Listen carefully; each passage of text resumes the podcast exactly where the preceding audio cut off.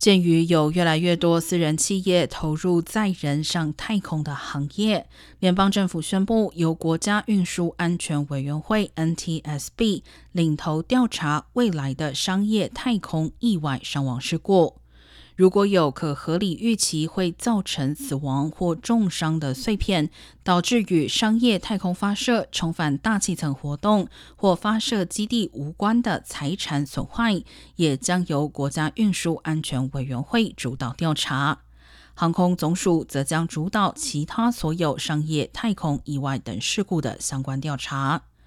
国家运输安全委员会主席霍曼迪表示，重要的是在重大事故发生前，先建立调查的指挥系统。